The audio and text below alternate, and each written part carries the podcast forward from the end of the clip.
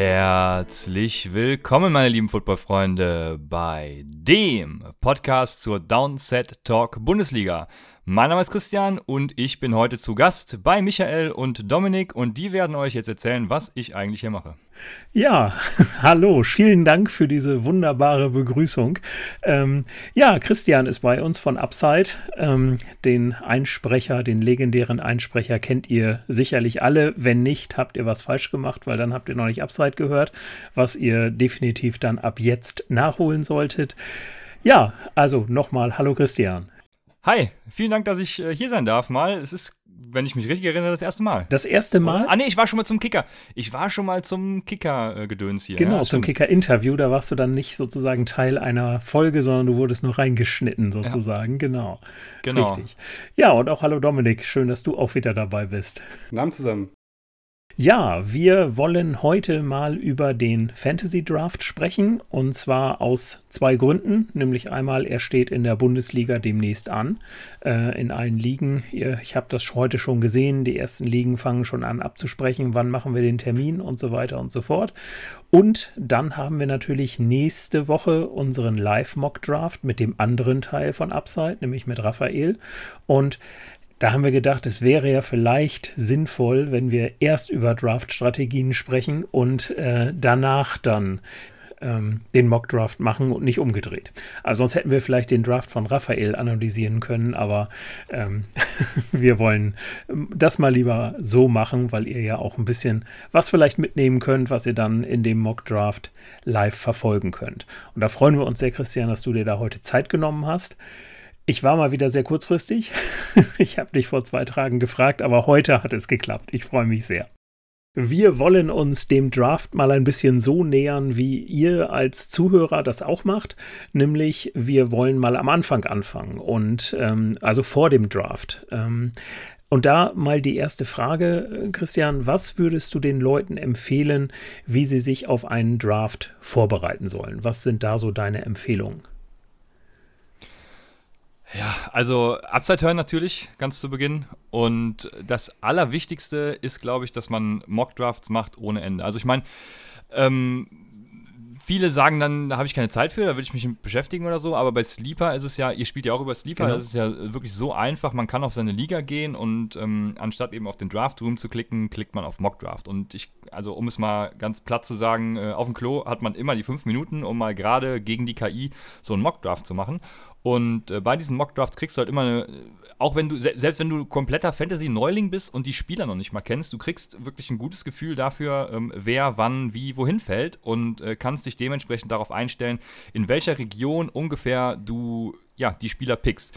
Und das ist eben auch äh, der wichtigste Hinweis, wie es eigentlich überall im Leben ist, ne? Üben, üben, üben. Und ähm, dadurch äh, wird es dann eben auch ja, beim richtigen Draft was. Du darfst dich natürlich dann nicht auf die Strategie festlegen im Vorfeld, würde ich sagen. Du solltest dir schon irgendwie eine Strategie parat legen, aber äh, reagier dann im Draft auf, den, auf das, was da passiert. Da kommen wir dann später wahrscheinlich zu. Aber äh, vor dem Draft ist äh, ganz platt meine äh, Empfehlung: einfach mocken, mocken, mocken.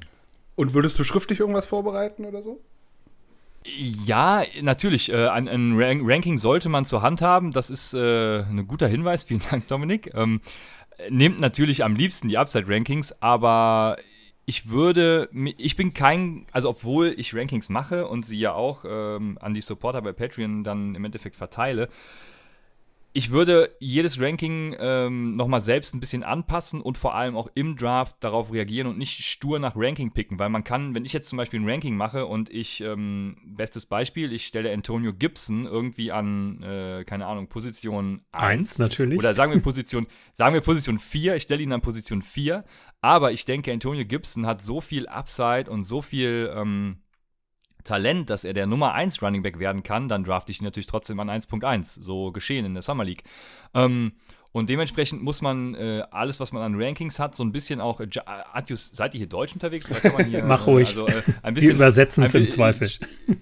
Ja, Entschuldigung, ist halt ein Amisport, ne? Da ist man irgendwie so ein bisschen. Ähm, also adjustieren muss man das Ranking und. Äh, ja, ein bisschen auch reagieren? Äh, will man eher Upside? Will man eher Floor? Ähm, also sichere Punkte gegenüber eben äh, eher weniger sicheren Punkten und dafür mehr höheren Outcome. Okay, auf Deutsch ist es ganz schlimm. Aber ihr wisst, was ich meine. ähm, also adjustiert die Rankings, aber ja, ohne Rankings in so einen Draft zu gehen, macht, denke ich, auch wenig Sinn. Wobei, letztens hatten wir einen Draft, da hat komplett der Autopick gepickt. Das war letztes Jahr äh, tatsächlich. Und das Team war gar nicht so schlecht. Mhm. Also dieses, ähm, diese, diese Schwarmintelligenz, diese Average Draft Position, die ADP, ähm, ja, ist gar nicht mal so schlecht, äh, wie es auch wieder überall im Leben ist. Wenn der Markt gut informiert ist, dann ist es eben schwer, ihn zu schlagen, aber wir tun das natürlich trotzdem alle hier. Ja, wunderbar. Ähm, zu den Rankings, du hast es schon angesprochen, ihr habt äh, auch wieder eigene Rankings, die ihr veröffentlichen werdet. Äh, wo kann ich die finden? Genau, ähm, die findet man bei uns äh, bei patreon.com slash upsidefantasy. Kann man die, wenn man uns supportet, äh, runterladen oder auch in unserem Discord-Channel. Joint da gerne. Ähm, ja, wenn ihr Supporter seid, gibt es bestimmte Tiers mit bestimmten ja, Goodies. Also Rankings äh, sind in einem Tier dann äh, Teilnahme am Upside Bowl und, und was weiß ich nicht alles. Äh, Constitution Service, Mockdraft-Analysen und, und Kaderbewertungen und sowas. Machen wir alles. Und ähm, genau, da findet man eben unsere Rankings. Also Raphael und meine. Wir werden die. Äh, Raphael will sie gerne als PDF zur Verfügung stellen, damit er auch von mir unabhängig ist. Äh, ich werde es wahrscheinlich browserbasiert machen. Und irgendwann wird unsere Website an den Start gehen. Äh, da bin ich gerade mit unserem Programmierer, der das übrigens auch alles freizeitmäßig macht. Äh, also Liebe Grüße an Björn wahrscheinlich, und, äh, oder? Ja, ja, genau. Ich weiß nicht, ob ich seinen Namen oh. nennen darf, aber ja, genau. Zur Not schneiden wir es raus. ja, liebe Grüße an Björn, genau, der regelt das. Echt äh, super geil und genau, bald auch auf unserer Website upsidefantasy.de, aber noch nicht. Ja, wunderbar, perfekt. Ja, was die Rankings angeht, ähm, vielleicht nur damit ihr es einfach mal gehört habt, ähm, es gibt halt äh, Positional Rankings, wo dann alle Quarterbacks untereinander gerankt sind. Es gibt aber auch die, ähm, sag ich mal, die großen Rankings, die All-in-One-Rankings, wo dann, sag ich mal, alle Spieler von 1 bis 200 gerankt sind. Da lasst bitte die Finger von, denn ähm, ist zumindest meine Sicht. Ihr könnt mir da gerne widersprechen, weil das dann dazu verleitet, dann vielleicht doch einen Spieler äh, an einer Position zu nehmen, wo, es, wo er nicht hingehört. Und als drittes, was man vielleicht mal gehört haben, das sind die sogenannten Tier-Based Rankings. Da geht es dann darum, dass äh, Spieler halt nicht nur von 1 bis 10 ge gerankt werden, sondern dass man das noch so in Tiers aufteilt, dass man sagt, also der, der Running Back 3, 4, 5, die sind zum Beispiel ein Tier, sodass man sagen kann, die sind ungefähr gleich stark. Und wenn ich den einen nicht bekommen habe, dann kann ich immer noch den anderen bekommen. Und wenn ihr das dann noch ein bisschen, wenn ihr dann noch ein bisschen vertieft in die Sache reingeht und euch dann noch vielleicht ein bisschen mit dem, was du gerade angesprochen hast, mit dem Upside und dem Floor äh, auseinandersetzt, dann könnt ihr vielleicht sagen, okay, das ist der Spieler, der mir sozusagen sicher Punkte gibt, also der Floor. Ähm, und der andere ist der Spieler, der mir wahrscheinlich sogar richtig viele Punkte gibt, aber mit einer gewissen Gefahr, das eventuell auch nicht zu tun. Und da sollte man natürlich ähm, in seinem Team auch immer so ein bisschen darauf gucken, dass da das Verhältnis stimmt. Also, dass man nicht nur Floor-Spieler hat, weil damit wird man dann im Zweifel den Ausreißer nach oben nicht unbedingt schaffen. Aber natürlich auch nicht nur Abseitsspieler, weil wenn die dann alle das äh, nicht schaffen, was man von ihnen erhofft hatte, dann sieht es natürlich auch wieder äh, schlecht aus. Also da empfehle ich dann immer so eine, so eine schöne Mischung. Christian. Ja, jetzt hast du super viele Punkte angesprochen. Ich glaube, ich könnte jetzt wieder eine halbe Stunde auf, auf alle Punkte eingehen. Ähm, angefangen mit, mit MIPA über Tier-Based Ranking und ähm, Upside Floor, ja, äh, sehr spannend. Ich weiß nicht, äh, wie viel Freiraum ihr mir hier bietet. Also, ich, also du genau, musst nur also bedenken, sind wir schon du musst nur bedenken, es ist ein Rookie Guide. Also wir sprechen ja ähm, in dieser Folge, wir haben extra die Rubrik Rookie Guide, wo wir ein paar Folgen diese Offseason schon veröffentlicht haben. Und ähm, da sprechen wir wirklich die an, die jetzt auch wirklich richtige Fantasy-Neulinge sind. Also Okay. Bisschen anders als bei euch bei Upside, wo dann der nächste Step ist, da kommen die Leute dann zu euch, die jetzt vielleicht erste, zweite Jahr schon Fantasy gespielt haben, sondern ähm, diesen Rookie Guide werden wahrscheinlich die meisten Leute hören, die einfach ähm, ja jetzt die Basics brauchen. Ja, dann, dann nehme ich gerne das Tiered-Based Ranking mhm. auf, weil da streiten natürlich äh, Raphael und ich auch gerne drüber, weil ich bin großer Freund davon. Ähm, und Michael, du hast ja schon so ein, so ein bisschen äh, angeteasert, angedeutet, was, wie man das macht. Und der Hintergrund ist einfach, wenn ihr zum Beispiel am Turn pickt, also das bedeutet, ihr pickt an Position 1.9 zum Beispiel, dann sind noch zwei hinter euch. Das heißt insgesamt vier Picks zwischen eurem ersten und eurem zweiten. Ähm, und ihr habt zum Beispiel in eurem Running Back Tier zwei, fünf Running Backs, aber äh, dann nur in eurem Wide Receiver Tier in dem, was ihr gleich gut einschätzt wie euer Running Back Tier 2 eben, habt ihr nur noch einen Wide Receiver. Ähm, dann wäre die logische Konsequenz, jetzt mal unabhängig davon, ob man in der ersten Runde Running Back oder Wide Receiver pickt, ähm, wäre die logische Konsequenz, ich pick den einen Wide Receiver, weil der ähm, Running Back bietet mir in der Hinsicht keinen Vorteil, weil ja noch vier andere gleichwertig mit ihm sind und einer von diesen vier wird auf jeden Fall zu meinem nächsten Pick fallen. Ähm, einer von den fünf dann im Endeffekt, genau. Und ähm, dementsprechend macht es, bietet es euch keinen Mehrwert, äh, diesen Running Back zu picken, sondern stattdessen lieber den Wide Receiver, bietet euch dann mehr Value und ähm, mehr Wert. Und dann habt ihr eben ja, die Edge gegenüber euren äh, Mitspielern. Aber bei deinem Beispiel, ist, wie ist es denn dann, ähm, guckst du bei den beiden Teams, die nach dir noch dran sind, ähm, auch noch, was die schon getraftet haben, dass du vielleicht dann auch sagst, hey, die haben jetzt schon zweimal Running Back, die werden höchstwahrscheinlich einen Wide Receiver nehmen und dann verzichte ich in, die, in der ersten Runde vielleicht erst darauf und hoffe, dass der nächste in der nächsten Runde noch zu mir fällt. Guckst du auf sowas oder ja, guckst du eher auf dich? Jetzt müssen wir doch auf Mipa eingehen, weil da unterscheiden ja Raphael und ich auch ganz stark. Ähm, Mipa also hat James Wiebe von Snap, dem äh, der Football Show mal ins Leben gerufen, Most Impactful Player. Ähm, das heißt, derjenige, der den meisten Impact eben auf euer Team, auf euer Gesamtresultat äh, bietet. Und beim Fantasy Football ist das für mich eben der Spieler, der auch den größten Wert hat. Das heißt, äh, selbst wenn ich schon drei Running Backs gedraftet habe, dann ist es, wenn dann ähm, keine Ahnung, ein Najee Harris noch verfügbar ist oder eben als nächster Wide Receiver äh, Cole Beasley, dann drafte ich halt trotzdem Najee Harris, weil ich den im Fantasy Football in der Regel sehr gut weiter traden kann. Ähm, im Real-Life-Football zum Beispiel wäre das anders, weil da sind, kann man eben nicht so einfach traden wie im Fantasy-Football. Also wenn ihr eine Liga habt oder schnell feststellt, eure Bundesliga ist zum Beispiel nicht so trade-freundlich, weil ihr seid ja dann äh, richtet sich an Neulinge, ihr, ihr, ihr wartet erstmal ab und so, dann ist Raphaels Methode mit Sicherheit sinnvoller und Raphael sagt, ihr draftet tatsächlich wie in der Real NFL auch den Spieler, der euch ohne zu traden den meisten äh, Impact gibt. Und das wäre dann, wenn ich schon zwei oder drei Runningbacks gedraftet habe, muss ich eben den Wide Receiver oder Tight End oder eben eine andere Position draften und nicht noch einen Runningback. Mhm. Okay. Ja, und ja, Entschuldigung, ihr müsst, die, die Frage war ja eigentlich sogar eine ganz andere. Ihr müsst natürlich, Entschuldigung, ich, ihr müsst natürlich auch, ihr müsst natürlich auch darauf gucken, äh, was eure Mitspieler machen, weil ähm, ihr werdet sie im Zweifel vielleicht ein bisschen kennen und, und wenn ihr wisst, ey, der hat schon zwei Running Backs, dann wird der vielleicht jetzt nicht den dritten Running Back auch noch nehmen, aber es kommt eben darauf an, wie generell sein äh, ja, Approach an den Draft so ist. Und ähm, genau, das werdet ihr, also in den ersten Runden seht ihr das sowieso nicht, aber so in der vierten, fünften Runde, wenn es dann darum geht, mal vielleicht einen Spieler liegen zu lassen, dann werdet ihr das, denke ich, ganz gut im Blick haben. Okay, ja, super, wunderbar. Vielen Dank für diese Erläuterung. Ähm, war sehr verständlich. Alles gut. Perfekt. Ähm, ja, ich will da vielleicht mal gleich eine äh, Frage anschließen, ähm, die ich mir hier mal notiert habe, war, was bestimmt für Rookies ganz interessant ist, weil man immer wieder von Running Back Heavy und Wide Receiver Heavy Drafts spricht. Und also vielleicht mal von, von mir aus vorab zur Erläuterung. Running Back Heavy heißt äh, in der Regel, ihr nehmt in den ersten beiden Runden einen Running Back, eventuell sogar auch in der dritten, wie du es gerade angesprochen hast, wenn es sich anbietet. Äh, gibt aber auch die Möglichkeit zu sagen, ich nehme in den ersten drei Runden nur Wide Receiver. Ähm, was damit der Unterschied ist, ist, glaube ich, relativ klar. Aber würdest du sagen, ähm, dass in so einem normalen Redraft One-Quarterback-Liga, so wie wir sie spielen, ähm, dass es Sinn macht, sich für eine dieser beiden Varianten zu entscheiden? Und wenn ja, welcher? Oder ähm, und vielleicht dazu noch, was sagst du, wenn man dann in die andere wechselt, ab, welche, ab welchem Draft-Spot macht man das? Also macht es einen Unterschied, ob ich an 1-2 drafte oder ob ich an 1-10 drafte, beispielsweise?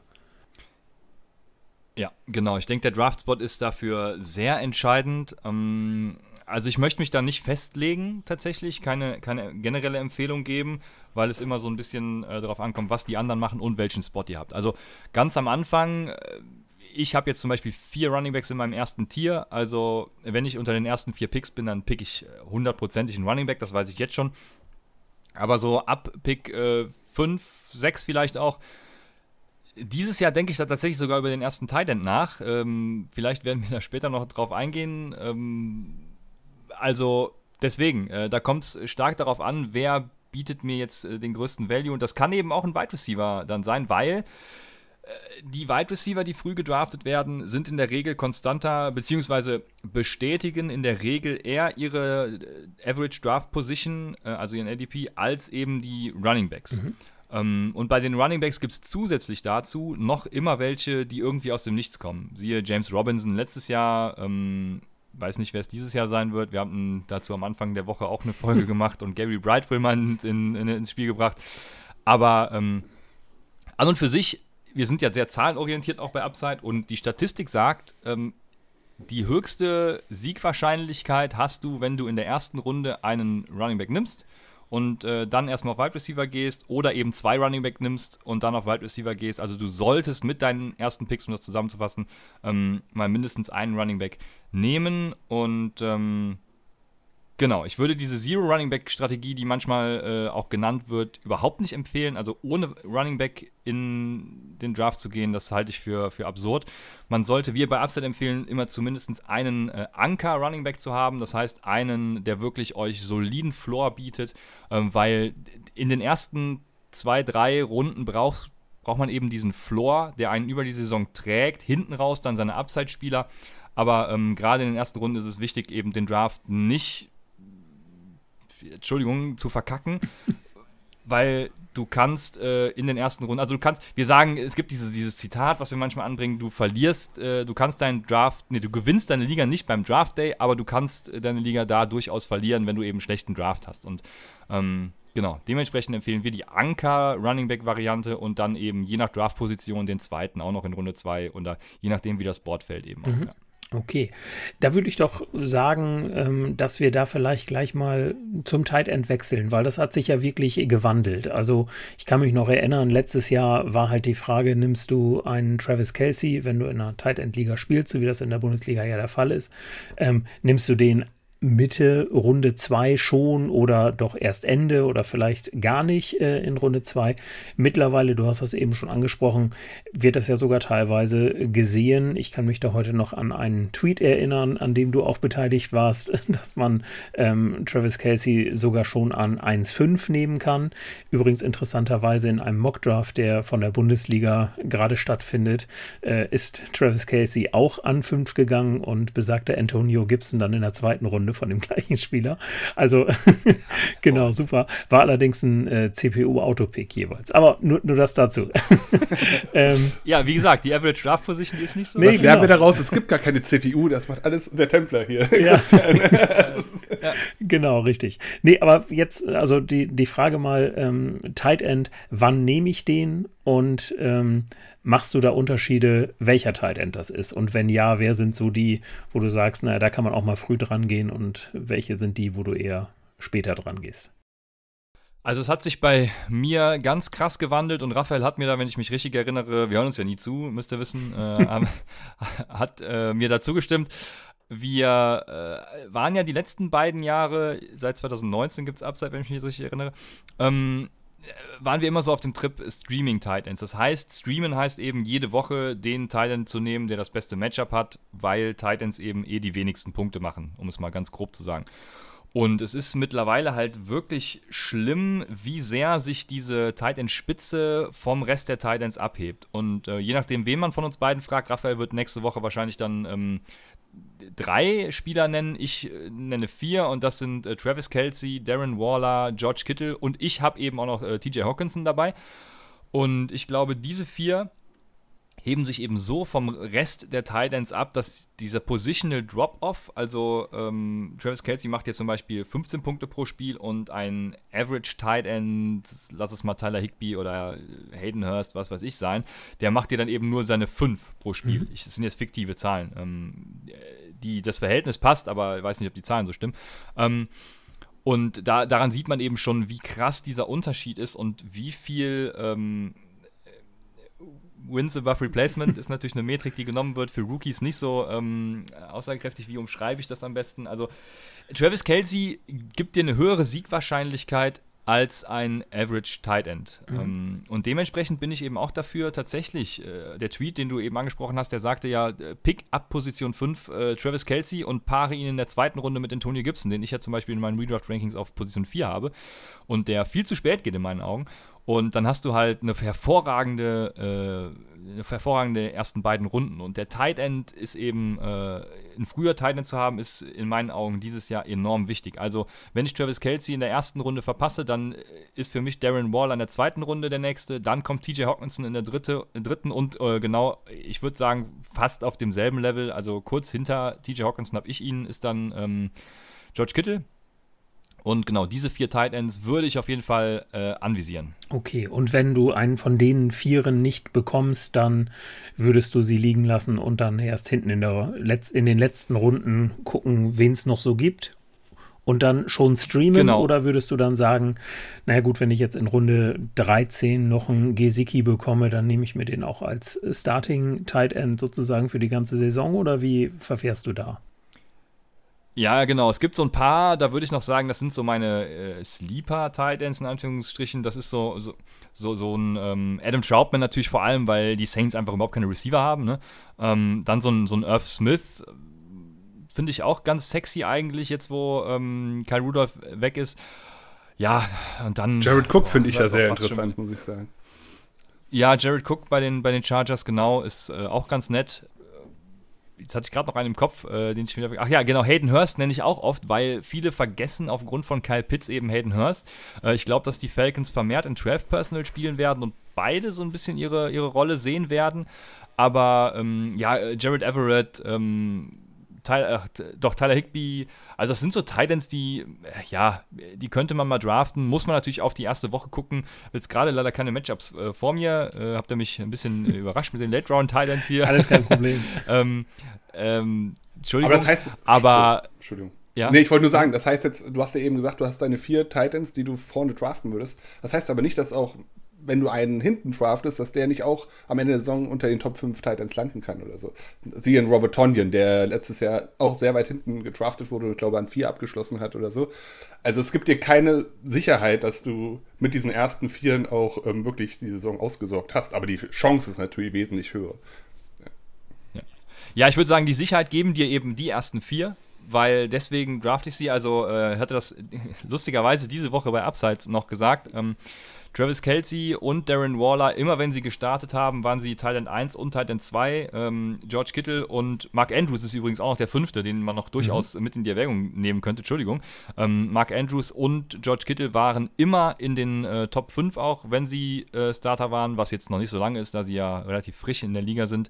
Ähm, aber das sind so diese Tight Ends, die dir eben den sicheren, soliden Floor geben, bei denen sich auch über die Jahre nichts ändern wird. Warum ist TJ Hawkinson bei mir jetzt noch dabei? Weil er eben letztes Jahr schon einen Target Share von 20% hatte und das wird sich dieses Jahr eben ja noch vergrößern, weil er hat einfach in seinem zweiten Jahr schon so einen krassen Sprung gemacht und ja, man muss sich das Receiving Core der Lions mal angucken. Die Lions werden vermutlich auch oft zurückliegen, dadurch viel werfen und äh, da bleibt eben viel Raum dann für TJ Hawkinson. Ja, und so ist man sich eben bei diesen 4, 5 äh, relativ sicher. Und äh, bei den anderen ist es eben so ein, so ein mehr oder weniger Wetten. Ne? Und weil auch wenn ich so einen Adam Troutman hole, dann würde ich mir eben den ersten Spieltag angucken, wie performt er da und im Zweifel eben tatsächlich immer das beste Matchup nehmen, weil es werden ja, ähm, ihr seid ja zwölf Teams, also es werden vermutlich irgendwie immer noch äh, genug Titans auf dem Waferwire liegen und dann äh, eben ja jede Woche neu streamen. Aber das ist ein guter Punkt. Würdest du mehr Titans in einem Draft draften oder nur einen? Wenn ich keinen der ersten vier kriege und äh, wirklich in ganz späten Runden, also hier spricht man wirklich von der letzten oder vorletzten Runde, so ein Adam Troutman, gut, vielleicht reach ich für einen Adam Troutman auch mal so, so eine Runde hoch oder so, aber ähm, ich würde vermutlich sogar gar keinen Titan draften und den Spot äh, noch für den nächsten James Robinson reservieren. Mhm. Okay. Das äh, auf, auf diese Geschichte keinen Tight End zu draften, beziehungsweise ganz häufig ja bei Defense Kicker, da wollte ich nachher nochmal drauf eingehen. Ähm, was ich jetzt, ich, ich, ich spare mir jetzt äh, meine Stimme zu verstellen und die Voice of Public Opinion ma zu machen, wie äh, es bei den Fantasy-Footballern an, so, an dieser Stelle immer passiert. Ähm, und zwar einfach mal die, die Rookie-Frage schlechthin. Wann draft, drafte ich einen Quarterback? Der Quarterback bringt am meisten Punkte, aber und darum, wenn man jetzt völliger Neuling ist, dann denkt man sich ja auch, ja gut, wenn der am meisten Punkte bringt, dann muss ich mir den auch als erstes holen. Das wissen wir, wissen wir, dass das nicht so ist. Vielleicht kannst du da auch noch mal kurz erklären, erstens, warum das so ist und zweitens, wo die Ausnahmen sind. Ja, genau. Der, der, der, wichtigste Punkt tatsächlich für komplette Neueinsteiger, weil das, äh, ja, sehe ich in vielen Drafts, äh, dass irgendjemand, der komplett neu ist, dann in der ersten Runde, habe auch schon Defenses in der ersten Runde gesehen, aber vor allem äh, Quarterbacks. Und das sollte man nicht tun. Man also ich habe wirklich kein Problem damit, wenn jetzt jemand in Runde 4, 5 sagt, ey, Patrick Mahomes ist noch auf dem Board, dann nehme ich den eben auch mal in Runde 4 oder 5. Das ja, ich habe schon ein kleines Problem, damit muss ich jetzt, jetzt doch gestehen. Also, ähm, also Quarterbacks, äh, lass mich das äh, so für euch zum Verständnis. Also bei Quarterbacks ist es eben ganz anders als bei den Tight Ends. Ähm, bei Quarterbacks ist es so, der Erste, der macht seine 100% und selbst der Quarterback 12 der dann eben der Letzte in eurer Liga ist, der macht noch ungefähr 80% von den Punkten, die äh, der Quarterback 1 macht. Und vor allem sind Quarterbacks tatsächlich auch sehr vorhersehbar. Also ähm, es gibt äh, sehr gute Statistiken oder Stats, nicht Statistiken, ähm, sehr gute Zahlen, an denen man erkennen kann, wann hat der Quarterback eben ein gutes Matchup. Das sind so sowas wie äh, Win Totals, also das heißt, wie viele Punkte fallen insgesamt, weil ne, da hat der Quarterback natürlich maßgeblichen Anteil daran. Ähm, und wenn das wenn der Spread dann auch gering ist, also das heißt der äh, Unterschied, die ja. Tordifferenz, die, ne, äh, die, die, die, die Touchdown-Differenz, ähm, also wenn es ein One-Score-Game ist, dann eben noch mal besser, weil dann werden beide Quarterbacks viel, Draft, äh, viel werfen und äh, sich gegenseitig hochpushen, so nach dem Motto. Ähm, also Pass-Blocking und alles kann man sehr gut predikten. Also da gibt es schon gute Indikatoren für, wann ein Quarterback ein gutes Matchup hat. Und äh, gerade deshalb, weil eben auch dieser Positional Drop-Off so gering ist, ähm, ob jetzt der Patrick, ja, Patrick Mahomes ist vielleicht noch die einzige Ausnahme, aber wenn der Kyler Murray, ähm, den man dann in Runde 5, 6 draftet, äh, seine 20 Punkte macht und ob der Ben Roethlisberger dann seine 18 oder 17 Punkte macht an dem Spieltag, wo ich ihn dann aufstelle, das gibt dir halt nicht diesen unglaublichen Siegvorteil, wie dir zum Beispiel Travis Kelsey geben würde, sondern das äh, ist dann eben so ein marginaler Bereich und das kannst du im Zweifel mit Pech bei der Defense oder Glück bei der Defense wieder ausmerzen. Also ähm, dementsprechend würde ich meinen hohen Pick tatsächlich nicht in Anführungsstrichen vergeuden, um einen Patrick Mahomes, Josh Allen, Kyler Murray, Dak Prescott äh, zu nehmen, sondern würde da tatsächlich eben entweder ganz warten zum Ende, ob da ein ja, weiß es nicht. Ähm, also es gibt super viele Quarterbacks, die ich spannend finde. Zum Beispiel Cam Newton hat ein super äh, Matchup auch in der ersten Woche. Ähm, ob so einer dann in der letzten Runde verfügbar ist, was Cam Newton zum Beispiel wahrscheinlich sein wird, und den hole ich mir einfach und da gucke, was passiert. Oder ich drafte mir eben wie auch gerade schon gesagt, einfach keinen und äh, habe diesen Spot eben verfügbar für noch einen potenziellen Running Back, der in der Preseason scheint. Ich muss da nochmal kurz nachhaken.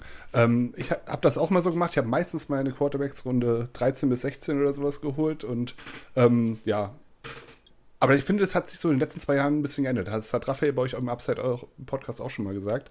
Diese, diese Quarterbacks, die einfach diese, ja, diesen Run mitbringen, also die einfach auch viele Punkte auf dem Boden machen und ähm, nicht nur über ihr, über ihr Passing machen, die haben schon einen Wert, sodass man vielleicht auch drei, vier, fünf Runden früher, als man es vielleicht vor zwei Jahren noch gemacht hat, ähm, einen Quarterback draftet, draftet. Siehst du das genauso oder ähm, ist das eher ein Trugschluss? Und das ist nur so eine Phase, dass die Quarterbacks gerade so wichtig sind, das Runspiel bei denen wichtig ist. Ja, also ein Trugschluss ist es auf gar keinen Fall. Ne? Also im normalen Scoring natürlich, wenn man jetzt ganz, wir sind ja hier beim Rookie-Podcast, ja. Also ähm, das ist kein Trugschluss, sondern die Rushing Quarterbacks, die sind natürlich im Vorteil, weil Rushing Yard gibt eben 0,1 Punkt und äh, für 0,1 Punkt braucht man 5 ah, Passing Yards, äh, glaube ich. Äh, dementsprechend verschiebt sich das Ganze ja. natürlich. Äh, 0,04 Punkte gibt es pro Jahr. Ja, also, genau. Äh, äh, ja, dann stimmt das. so ist es. Okay, oh, ein Glück, ich bin Controller. ähm, genau, und dementsprechend sind Rushing Quarterbacks natürlich schon sehr viel wertvoller, bieten dir vor allem dann eben den größeren Floor. So ein Kyler Murray zum Beispiel, der hatte letztes Jahr entweder Spiele, wo er 70 Yards gelaufen ist oder einen Touchdown gemacht hat. Und das sind dann eben schon mal deine 6 bis 7 Punkte, die du auf jeden Fall von dem Quarterback erwarten kannst, äh, die er noch zusätzlich zu seinem Passing-Game bringt. Und ähm, ja, dementsprechend sind die schon äh, wichtiger und ähm, haben ihre Daseinsberechtigung, möchte ich mal sagen. Aber äh, es ist trotzdem so, dass im normalen Scoring die Punktdifferenz zwischen dem und eben einem späteren ähm, erstmal geringer ist und vor allem beraubst du dich der Option eben in Runde 5, 4, 5, 6 irgendwie noch einen guten Wide Receiver, wie zum Beispiel T. Higgins äh, geht, glaube ich, in der Region oder Brenda Ayuk, was weiß ich, mitzunehmen. Ähm, Jerry Judy, äh, also all diese Spieler gehen da und da ist ja massig Potenzial da. Und ähm, was dir wirklich, also was ganz wichtig ist, ist einen Quarterback zu finden, den du spät draften kannst, der aber eben dieses Potenzial hat. Und da ist jedes Jahr eigentlich äh, Captain Obvious am Start, weil wir haben es bei Patrick Mahomes vorhergesagt, wir haben es bei Kyler Murray sowieso vorhergesagt, der ging aber, glaube ich, auch ziemlich früh. Äh, da war noch einer, der mir gerade gar nicht einfällt, leider. Josh ähm, Allen. Aber es sind immer jede.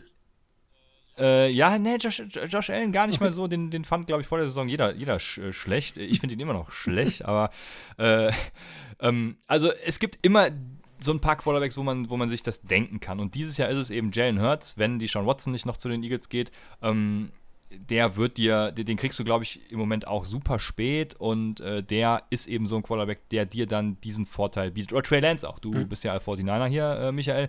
Also Trey Lance kriegt gerade First-Team-Raps, obwohl äh, Kyle gesagt hat, er kriegt nie First-Team-Raps. Das ist schon mal der erste Schritt dazu, dass er Week One startet, was er wird.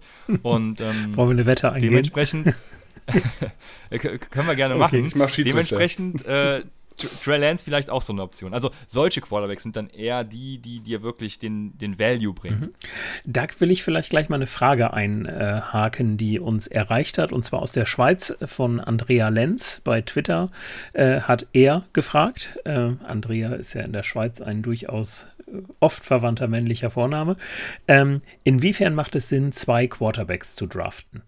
Jetzt bezogen natürlich auf unsere Liga. Ja. Ich, ähm, also es macht aus Bequemlichkeit Sinn, aber sonst glaube ich keinen. Okay. Ich, ähm, äh, äh, äh, mit einer, mit einer Ausnahme, das heißt, wenn, wenn du früh zum Beispiel den Patrick Mahomes, den Dak Prescott, den Kyler Murray nimmst, dann äh, musst du natürlich in der Bye Week auch den zweiten Quarterback äh, dazu nehmen, weil du wirst den ja nicht droppen, den Kyler Murray, ja. den was auch immer.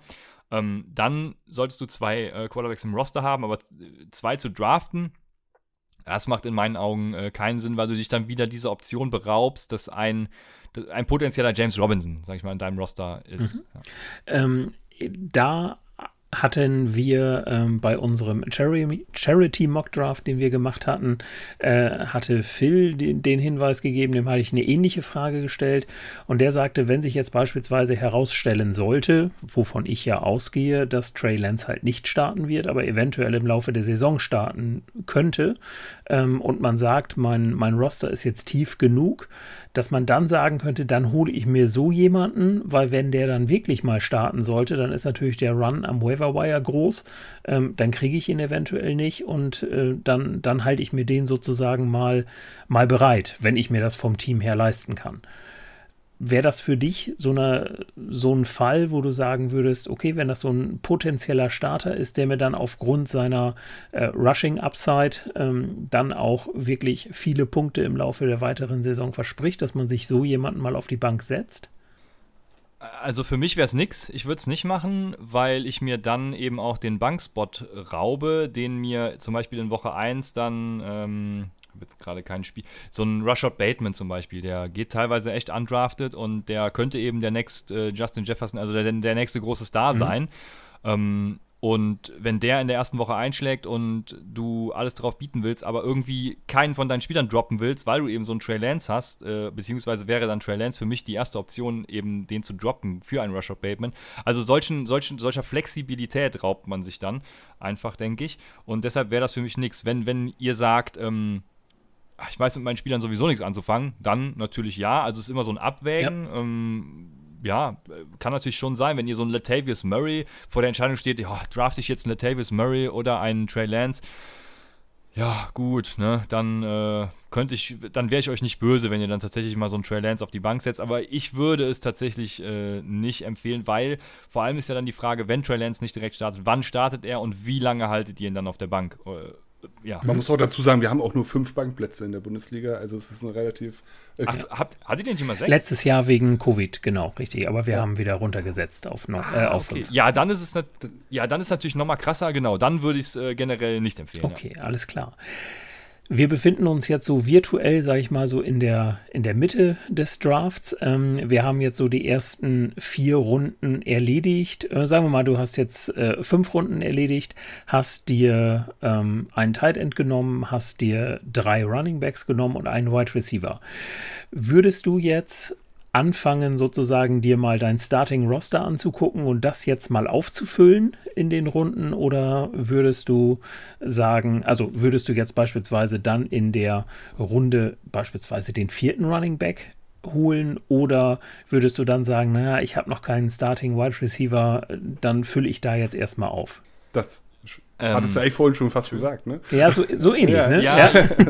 ja aber ich, ich wiederhole das gerne nochmal, vor allem, für, also nochmal mit ein bisschen, andere, äh, ein bisschen anderen Aspekt, weil die Wide Receiver äh, Tiefe, die ist halt groß. Ihr spielt auch mit zwei Wide Receiver Spots. Genau. Ähm, dementsprechend 24 gehen dann als Starter weg, plus, minus Flex, ne, wie auch immer. Aber, ähm, und es gibt eben so viele Wide Receiver, die, die, die NFL, es wird immer passlastiger, es spielen immer mehr Teams mit tatsächlich drei Wide Receivern auf dem Feld. Und wenn du dir so Teams anguckst wie Pittsburgh, wo du alleine äh, drei potenziell richtig gute Wide Receiver hast in äh, Deontay Johnson, Chase Claypool und Juju Smith-Schuster. Dann habe ich zum Beispiel relativ tief, aber ähm, da scheiden sich ja auch die Geister tatsächlich.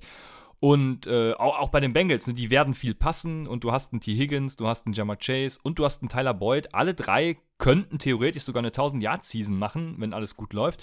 Ähm, und die kriegst du eben wirklich auch in späten Runden. So ein Tyler Boyd, also da, äh, der geht wirklich super spät und dann kriegst du eben wirklich auch Value in späten Runden. Das nochmal vorne rangestellt.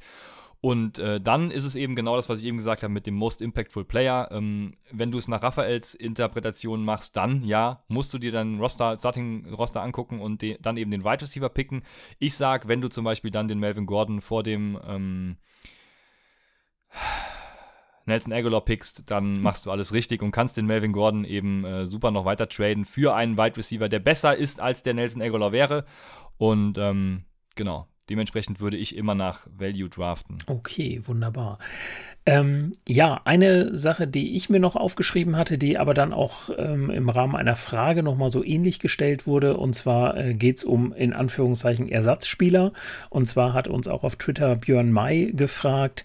Ähm, ich fand es damals als Rookie inter interessant, äh, mal die Handcuff-Thematik zu durchleuchten. Also Handcuff vielleicht als kurze Erklärung. Das ist sozusagen der Running Back, der im sag mal, Roster einer Mannschaft äh, hinter dem klaren Starting Running Back steht. Ähm, und da die Frage, also ich kann mich erinnern, ähm, letztes Jahr wurde bei Delvin Cook relativ viel empfohlen. Wenn man ähm, ja, Delvin Cook in der ersten Runde nimmt, dann ist im Grunde Runde 9, Runde 10 der Autopick Latavius Murray. Ähm, Mach, würdest du das heute so in dieser Art und Weise auch noch machen? Und wenn ja, bei welchen Spielern? Äh, Alexander Madison Ach, Alexander Madison war es. Ja, genau, oh. richtig. Mary ist und von das Camara, ist ja, mhm. ja, das ist ja schon das beste Beispiel. Ähm, war das jetzt letztes Jahr oder vorletztes Jahr? Ich weiß es gerade gar nicht. Da hat sich Delvin Cook doch in der Championship-Woche verletzt gehabt oder eine Woche davor und dann war Alexander Madison auf einmal auch verletzt. Ja. So, und jetzt hast du 15 Wochen Alexander Madison auf der Bank gehabt, de de denkst dir, geil, jetzt lohnt sich mein Handcuff und äh, dann hat dein Gegner im Finale äh, Mike Boone und äh, deine ganze Handcuff-Strategie ist für einen Eimer. Ähm, da empfehle ich übrigens auch Raphaels Artikel bei leadblogger.de. Der hat da auch was zu Handcuffs geschrieben im letzten Jahr schon, äh, was ich auch sehr unterstreiche, unterschreibe. Also da sind Raphael und ich uns äh, definitiv einer Meinung, weil wir würden keine Handcuffs picken, vor allem auch wieder vor dem Hintergrund, dass ihr nur eine fünf Plätze Bank mhm. habt. Da beraubt ihr euch eben wieder äh, einer, eines Bankspots äh, für einen Spieler, den ihr eben nur auf der Bank sitzen ha habt, äh, solange sich der erste nicht verletzt. Und das ist der zweite Punkt was machen wir, wenn sich der Erste verletzt? Die, die Rams sind ein super Beispiel dafür. Alle dachten, äh, äh, Daryl Henderson muss ja der Handcuff sein und dann frage ich mich jetzt, ja, äh, Cam Akers ist weg. Ähm, es, es gibt keinen hinter Daryl Henderson und Daryl Henderson will trotzdem keine haben. Also äh, irgendwas stimmt da mit dieser Handcuff-Strategie nicht. Ähm, Und wir haben eben auch wirklich wenige, wo wir wirklich wissen, wer die Handcuffs sind. Wir haben da eben Delvin Cook, da wissen wir, es ist Alexander Madison, wenn er sich nicht gerade auch verletzt. Dann haben wir Alvin Kamara, es ist Latavius Murray. Ähm, und dann Tony Pollard. Auf die Schnelle. Ja, genau, Tony Pollard bei Sieg. Und äh, dann wird es mir jetzt auf die Schnelle auch schon, schon wieder äh, mich verlassen, wo es mhm. das nächste Mal so ist. Also ähm, ja, letztes Jahr bei, bei als Fournette weg war, dachte zum Beispiel jeder, ey, der Handcuff, der ist, äh, oh, jetzt ist mir der Name schon wieder entfallen, das ist mir Montag schon beabsichtigt. Ryquill Armstead war es ähm, am Anfang der Saison. Danke sehr, Ry danke. Ryquill Armstead, genau, ja, und dann war es James Robinson. Also selbst wenn ihr Stopp, da muss man aber dazu sagen, Ryquill Armstead hatte dann eine Covid-Erkrankung, hat die ganze Saison war er damit beschäftigt und ähm, konnte deswegen nicht spielen. Ja, James, James Robinson wäre auch so der Leadback da gewesen. Ähm, ja, aber wie dem auch sei, also äh, was ich sagen will, ist, ihr wisst in grö größtenteils bei den Teams einfach gar nicht, wer ist der äh, pure Handcuff. Und selbst wenn es der Running Back 2 ist, dann wisst ihr eben nicht, ob der dieselbe Workload kriegt wie der Running Back 1. Ähm, oder ob das eben dann irgendwie 50-50 in Running Back bei Committee ist. Das bedeutet, wenn sich zwei Running Backs eben das Backfield teilen. Ja, dementsprechend finde ich diese Handcuff-Thematik immer sehr schwierig, tatsächlich vor allem bei einer kleinen Bank. Okay, super. Also lieber Hände weg von dieser Thematik. Okay, wunderbar. Ja, wir kommen jetzt mal so Richtung Ende des Drafts. Ähm, und da, bevor wir da gleich auch noch eine Frage haben, ähm, wir spielen ja äh, mit Kicker und Defense. Was du vom Kicker hältst, wissen wir vor, seit, deiner, seit deinem Interview. Nächstes Jahr ja. muss. Man muss dazu sagen, der Christian spielt jetzt eine Kickerliga. Also. Ja, das stimmt. ja, das stimmt. genau. Ähm, wir haben ja schon gesagt, äh, Ole und du, ihr werdet dann zum Ende der Saison, wenn die Umfrage dann wieder neu startet, dann laden wir euch auch mal direkt ein. Dann könnt ihr euch den direkten Schlagabtausch liefern, was das Ganze angeht. Aber ähm, ich habe das ja auch in der Mockdraft, also in dieser Charity Mockdraft Folge schon angesprochen, dass es ja durchaus die Tendenz gibt, die, da muss ich ganz ehrlich sein und euch sehr, sehr loben, ihr mir beigebracht habt von Upside, äh, zu sagen, ich drafte keinen Kicker und keine Defense.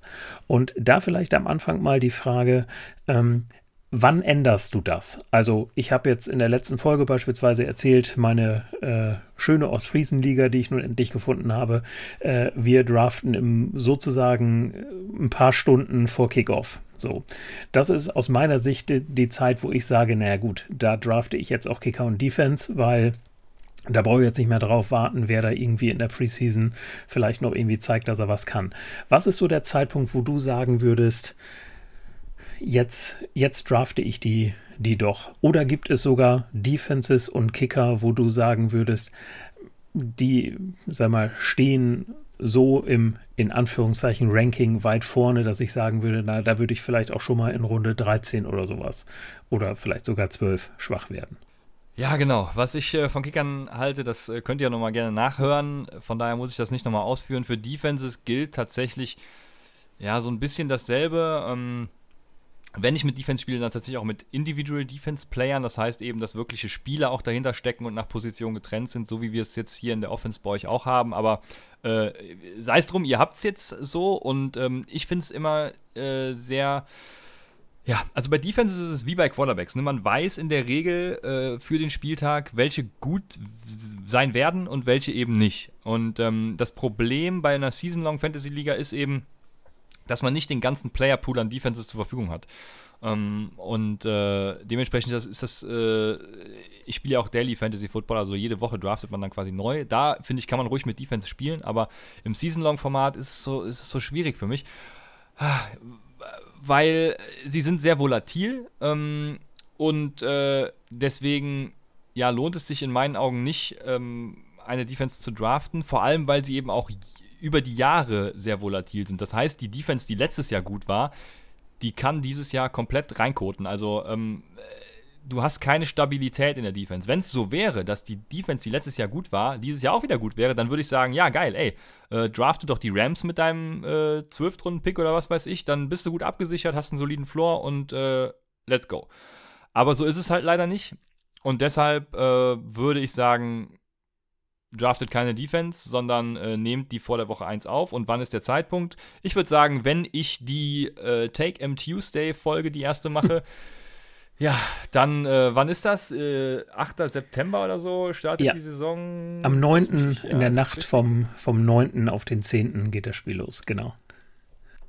Genau, ja. Dann äh, wird das am 7. September erscheinen. Am 6. sind wir dann wahrscheinlich live. Und äh, dann ist so der Zeitpunkt, wo ich sagen würde: Ja, jetzt, jetzt draft ich eine Defense, weil jetzt kann eben nichts mehr passieren. Ne? Die letzte Preseason-Woche ist rum. Äh, ja, was soll noch passieren? Also, ähm, keiner meiner Spieler wird sich mehr verletzen und kein James Robinson wird mehr äh, kommen.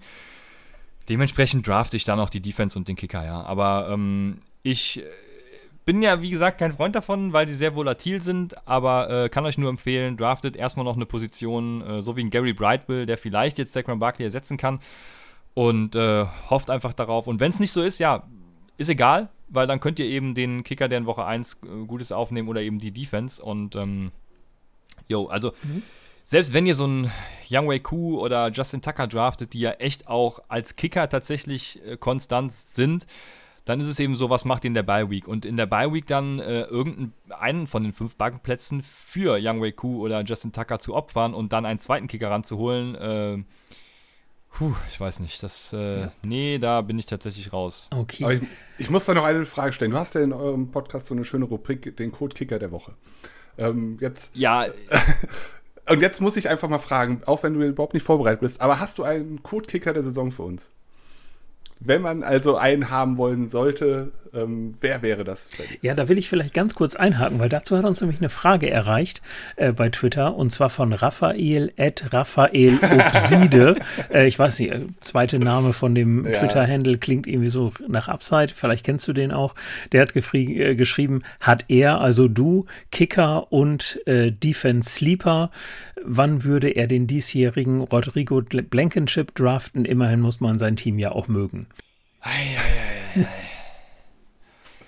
Wer könnte denn der Sleeper-Kicker sein? Das ist ja tatsächlich sehr, Also ist Rodrigo Blankenship schon der Sleeper-Kicker? Der dürfte wahrscheinlich schon außerhalb der Top 10 gehen oder wenn am Ende der Top 10 irgendwie, also dürfte es wahrscheinlich schon ein Sleeper-Kicker sein. Ja, ne? der hat letztes Jahr schon also rasiert, also, muss man sagen. Da war. Äh, also Rodrigo Blankenship ist äh, schon mein, mein Sleeper-Kicker, wenn es einer sein muss.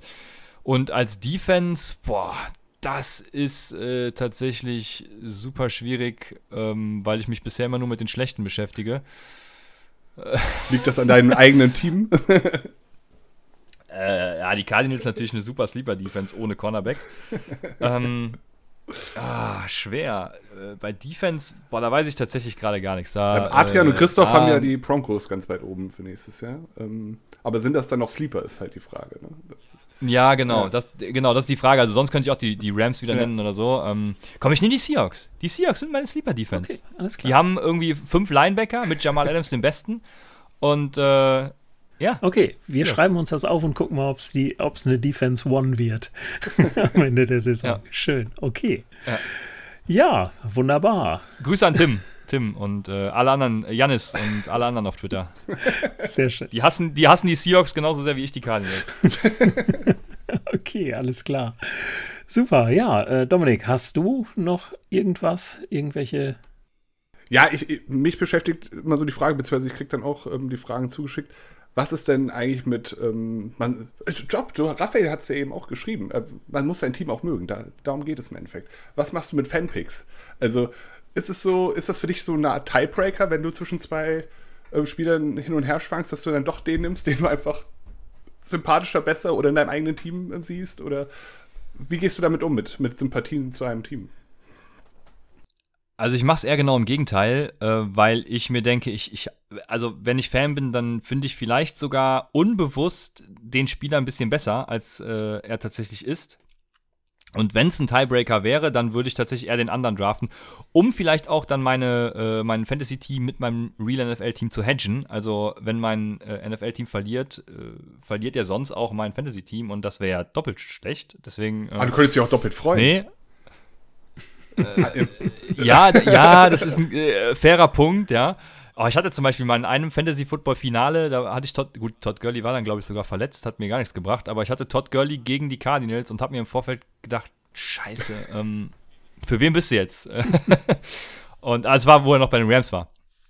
Und ja, sehr schwierig auf jeden Fall. Aber nee, also äh Fanpicks äh, bitte nicht. Bitte nicht machen. Also ich werde dann bei Upside ein bisschen vielleicht abrücken, weil ich AJ Green zum Beispiel ziemlich, äh, also AJ Green geht mir viel zu tief, deswegen ranke ich den viel höher, aber nicht, weil er äh, ein Cardinal ist, sondern weil ich das tatsächlich anhand von Zahlen noch belegen werde, was Joe Burrow und so angeht und Kyler Murray.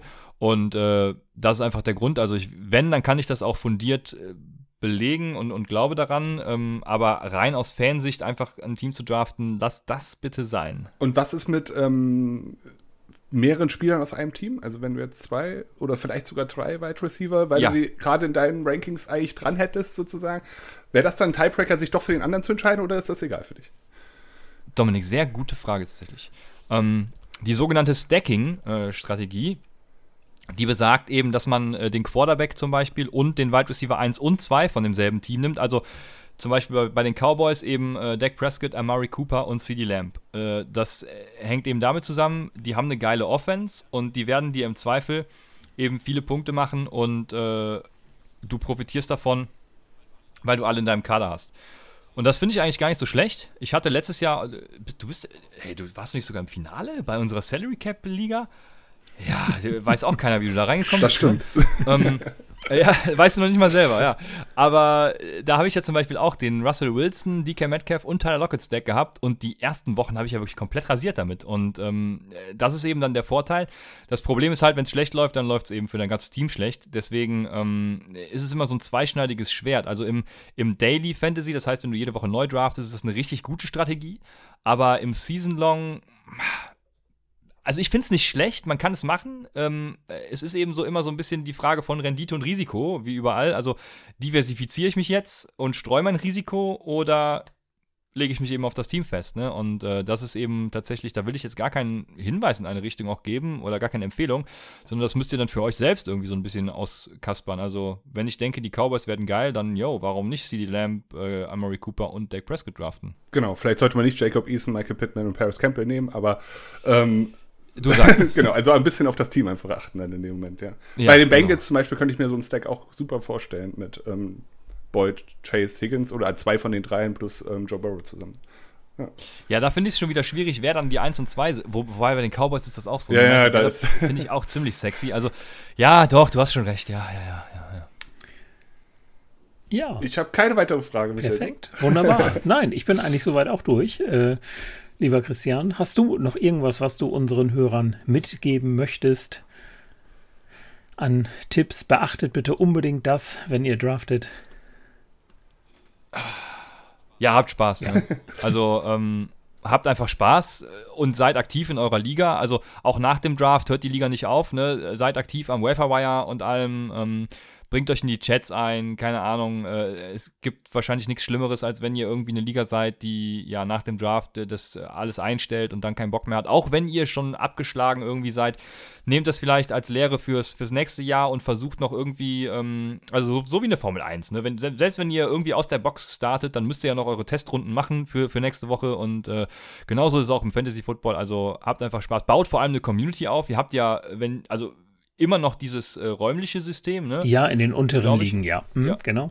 Ja, genau. Ja, ja, ja. Ich, also ich gehe mal davon aus, die Rookies, die starten in den unteren Richtig. Ligen, genau. Ja. Und dementsprechend, dementsprechend könnt ihr eben auch eine geile Community aufbauen, mit der ihr euch dann privat vielleicht äh, mal zum Football gucken treffen könnt oder was weiß ich. Also habt einfach Spaß und äh, bleibt am Ball. Wunderbar. Ja, und vielleicht für alle die, die jetzt zugehört haben und gesagt haben, naja, so richtig viel Neues habe ich da jetzt nicht gehört. Ich kannte schon viel. Was? Den können wir natürlich auch nochmal eure Folge aus dieser Woche äh, empfehlen, wo ihr ja noch ein bisschen intensiver in die Draft-Strategien dann halt einsteigt. Ähm, ihr seid zurzeit noch einmal in der Woche mit dem Podcast. Wann wechselt ihr auf zweimal? Genau, ich empfehle vor allem für eure Hörer auch nächste Woche unseren Livestream oder unsere Folge. Livestream ist am Montagabend und die Folge dann eben ab Dienstag. Also äh, da wird ein Gast dabei sein, den ihr alle kennen werdet. Und ja, den ihr, dem ihr gerne zuhört, genau, genau Dominik wird sein. Nein, ähm, äh, äh, die geballte Prominenz, leider nicht Dominik, es würde, die Beschreibung würde auf dich Ach, passen, aber nee, ähm, noch ein größerer, ohne dich äh, zu diskreditieren, aber noch ein äh, größerer. Also wird sehr geil, wir haben, wir haben Bock, unser Gast glaube ich auch. Und ähm, genau, wir werden jetzt noch äh, eine, einmal die Woche live sein und ähm, ja, ab dem Take 'em Tuesday, dem ersten, dann, was habe ich eben gesagt, der äh, fünfte, äh, der Dienstag vor dem, beziehungsweise Montag live, der Montag vor dem äh, ersten Spiel, da wird äh, unsere letzte einmalige Folge sein und danach, den Freitag, gehen wir eben live, beziehungsweise Samstag dann als Folge bei Spotify und Co. Ähm, wird unser erster Start Saturday äh, für die Woche 1 sein und ab dann immer zweimal, beziehungsweise, ja, oh, meine Frau wird mich killen, ähm, dreimal, weil wir sonntags natürlich vor den Spielen auch nochmal live gehen mit letzten Fragen, ähm, die ihr eben direkt vor den Spielen habt, also ab 18 Uhr. Je nachdem, ob Sommer oder ja. Winterzeit, ich mhm. weiß gerade gar nicht. Äh, äh, also eine Stunde vor, eine Stunde vor Kickoff äh, sind wir dann nochmal live auf Twitch und äh, YouTube und äh, dreimal die Woche theoretisch. Also äh, und wenn ihr in den Discord kommt, könnt ihr auch tagtäglich nerdig mit Fantasy Football zu tun haben. Also es wird Und geil. spätestens, wenn ihr bei Upside landet, dann seid ihr dem Hobby verfallen und werdet nicht mehr wegkommen, wie, ja, wie so viele andere auch. Und wir so. werden viel Spaß zusammen haben. Auf jeden Fall. Definitiv. Ja. Okay. Ja, lieber Christian, dann nochmal vielen Dank, dass du dir heute Abend die Zeit genommen hast. Und ähm, ja, wie gesagt, hört in, in Upside rein. Ähm, hört auch in unsere Folge nächste Woche Mittwoch rein. Wir werden den Live-Draft ja ähm, auch live machen. Ihr könnt ihn auch verfolgen. Wahrscheinlich äh, läuft das Ganze wieder über Zoom. Danach werden wir es aber auch als Podcast und bei YouTube äh, entsprechend hochladen, dann mit dem anderen Teil von Upside mit Raphael. Wir beide freuen uns schon sehr drauf, Dominik, wenn ich das mal auch dein Nicken gerade richtig Auf deute. Auf jeden Fall. Genau. Ich weiß ja. nur noch nicht, wie wir uns einig werden. Wir picken ja für ein Team, ne? Ja, das stimmt. Wir müssen das, glaube ich, immer. Da müssen wir uns vielleicht ein bisschen abstimmen nochmal vorher. genau, richtig. mal gucken. Gut, ja, dann nochmal vielen Dank, Christian. Und ja, vielen Dank. Dann. Danke, dass ich da sein ja, durfte. Ja, sehr gerne und gerne wieder. Also auf einmal festgebucht bist du ja schon für die Kicker-Debatte, aber ich denke, dass wir das auch in der Saison nochmal hinkriegen. Auch wenn wir hoffen, ja, dass wir stimmt. das mit deiner Frau auch geregelt kriegen. wenn du dann noch die vierte ja, Aufnahme in der Woche Da gibt es wieder einen Blumenstrauß dann. Vielleicht bin ich bis dahin wieder Single, dann oh. äh, kriegen wir das schon hin. Das wollen wir mal nicht hoffen. okay. Ja, dann vielen Dank fürs Zuhören. Äh, folgt uns äh, unter dstfanfubl bei Twitter und Instagram. Und dann würde ich sagen, hören wir uns nächste Woche mit unserem Live-Mock-Draft. Tschüss. Ciao, ciao.